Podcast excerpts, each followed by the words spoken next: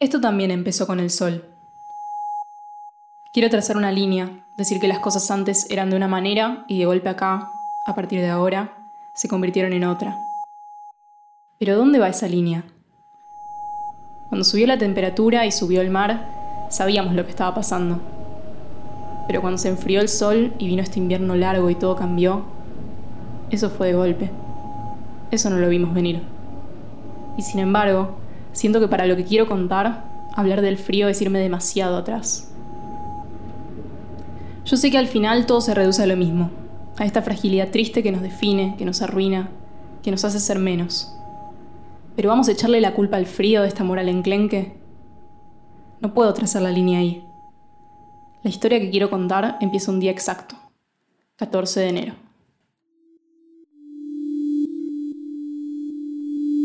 Estás escuchando Emma, una historia de Ministerio de Invierno presentada por El Gato y la Caja y Posta. Capítulo 1 Un rey solitario. Mientras que la mínima para el día de hoy es de 2 grados. ¿Escucharon bien? 2 grados va a estar marcando el termómetro esta noche. Un nuevo récord histórico para el mes de enero, pero tranquilos, abríguense, quédense pegaditos a la radio, que hoy tenemos un invitado, un experto de lujo para hablar de lo que está pasando. Va a estar con nosotros el... Tendría que haberme dado cuenta cuando me desperté. Yo, empleada modelo del Hotel Libet, alumna aplicada de la carrera de Recursos Humanos en la Universidad Pública. Alondra yo, de hábitos diurnos, que nunca me enfermo, que nunca falto, amante del café, que hago ejercicio tres veces por semana. Yo, ese día, no lograba salir de la cama. Tomé envión y abrí las sábanas de golpe. Fue como abrazar a un fantasma. Corrí a la ducha mientras me apretaba la nariz para estrangular el pinchazo de la alergia. Recién cuando estuve abajo del agua, sentí que el alma me volvía al cuerpo. Las fosas nasales abiertas, la piel toda a la misma temperatura, el sistema inmune de nuevo en reposo. Vientos fuertes del sudeste y se esperan precipitaciones para la noche. Ahora sí, vamos con un poco de actualidad. Los títulos del día. Ya hay fecha designada para el cambio de gobierno. El traspaso de mando se efectuará el último lunes de este mes. Vamos a hacer lo que otros no hicieron, declaró el presidente electo, en clara referencia a la pobre gestión del invierno llevada adelante por su predecesor. Apagué la radio y sentí el viento aullando entre los edificios, como una flauta triste. Me acerqué a la ventana. Desde ahí no podía mirar más que un retazo de cielo. El resto era la pared manchada de humedad del edificio de al lado. La mancha principal, que iba del tercer piso hasta casi la planta baja, parecía una cara. Las dos ventanas pequeñas eran los ojos. Calculo que pertenecían a los baños de los departamentos del tercero. Ahí empezaba la mancha, como un maquillaje corrido, eternamente chorreado desde los bordes de las ventanas. Para mí, esa era la cara de la ciudad. A esas ventanitas anónimas les hablaba cuando necesitaba hablarle a alguien y a nadie a la vez. Las luces solían estar encendidas. No sé si por azar o porque las personas que vivían ahí eran descuidadas con la electricidad o sufrían terrores nocturnos.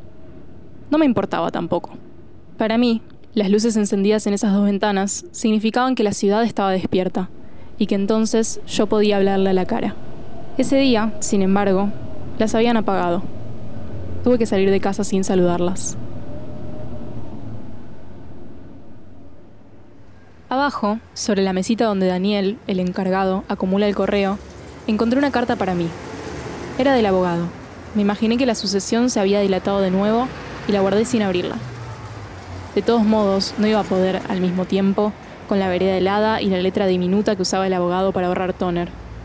Siempre se quejaba de lo difícil que se había vuelto conseguir toner por esos días y a mí no dejaba de maravillarme.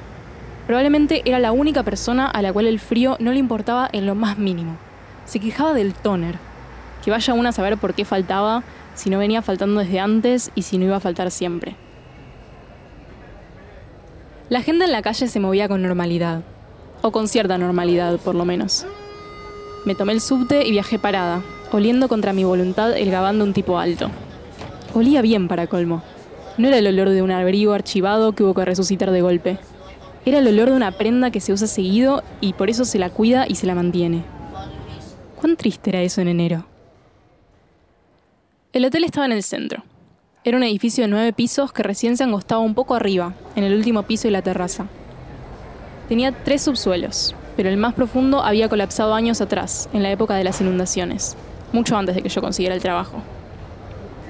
Tenía un hall enorme al que se accedía por una puerta giratoria. Una alfombra roja iba desde ahí hasta el mostrador de recepción y después se abría hacia la izquierda, donde estaban los ascensores y el bar.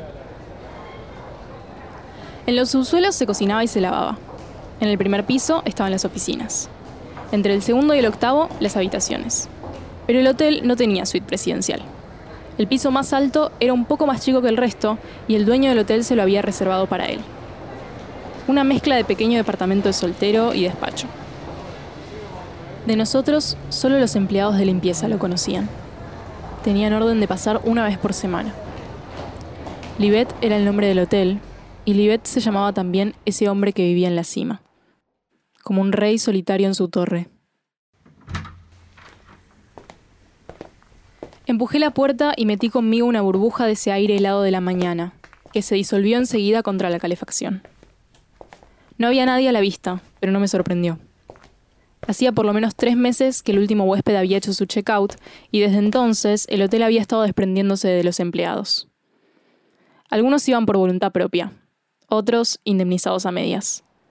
Al final quedamos unos pocos. Me saqué el abrigo, lo colgué en la oficina del fondo y tomé posición en el mostrador de recepción. Recién entonces abrí la carta del abogado. Decía que la sucesión se había hecho efectiva y que el banco me estaría girando el depósito en los próximos días. Me saludaba atentamente con letra pequeñita. Tuve que reconocer que en ese saludo había gastado una cortesía. Dejé la carta satisfecha. Recién entonces noté, debajo del teclado, una nota. Era de Libet. Me pedía que subiera a verlo tan pronto llegara. Me quedé un momento leyendo y releyendo las pocas palabras de la nota, claras pero inusuales. Absolutamente inesperadas. Su caligrafía era perfecta y azul, y de algún modo eso la volvía más extraña. Pero lo cierto era que no tenía sentido demorarse. Era un pedido simple. Me levanté y fui hasta los ascensores.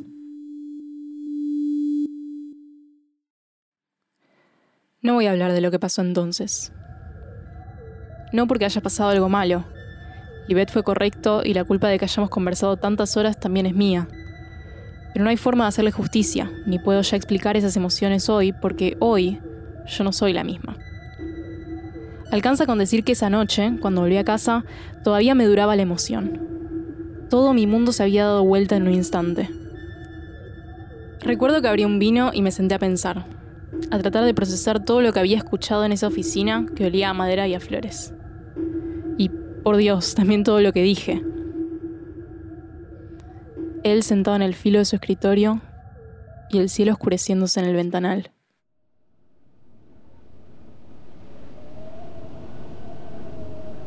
Miré por mi propia ventana con la copa en la mano. Afuera, el aire se había electrificado y la tormenta era inminente. Le hablé a la cara de la ciudad, que tenía los ojos iluminados y atentos. Le conté todo. Era la primera vez en mi vida que alguien me pedía casamiento. Encima, alguien que apenas conocía. Y necesitaba entender por qué me moría de ganas de decirle que sí. Entonces, una de las ventanas se apagó. Un parpadeo nomás, como un guiño cómplice. Sonreí. ¿Qué sabía yo en aquel momento que un día iba a matar a un hombre?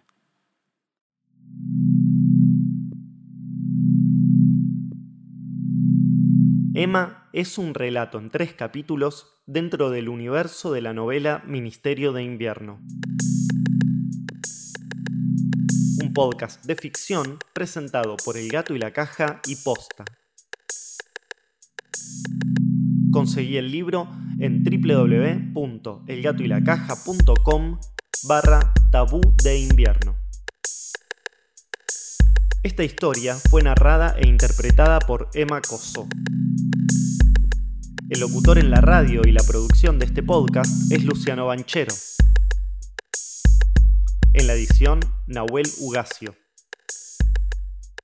La identidad visual del podcast es de Belén Kakefuku.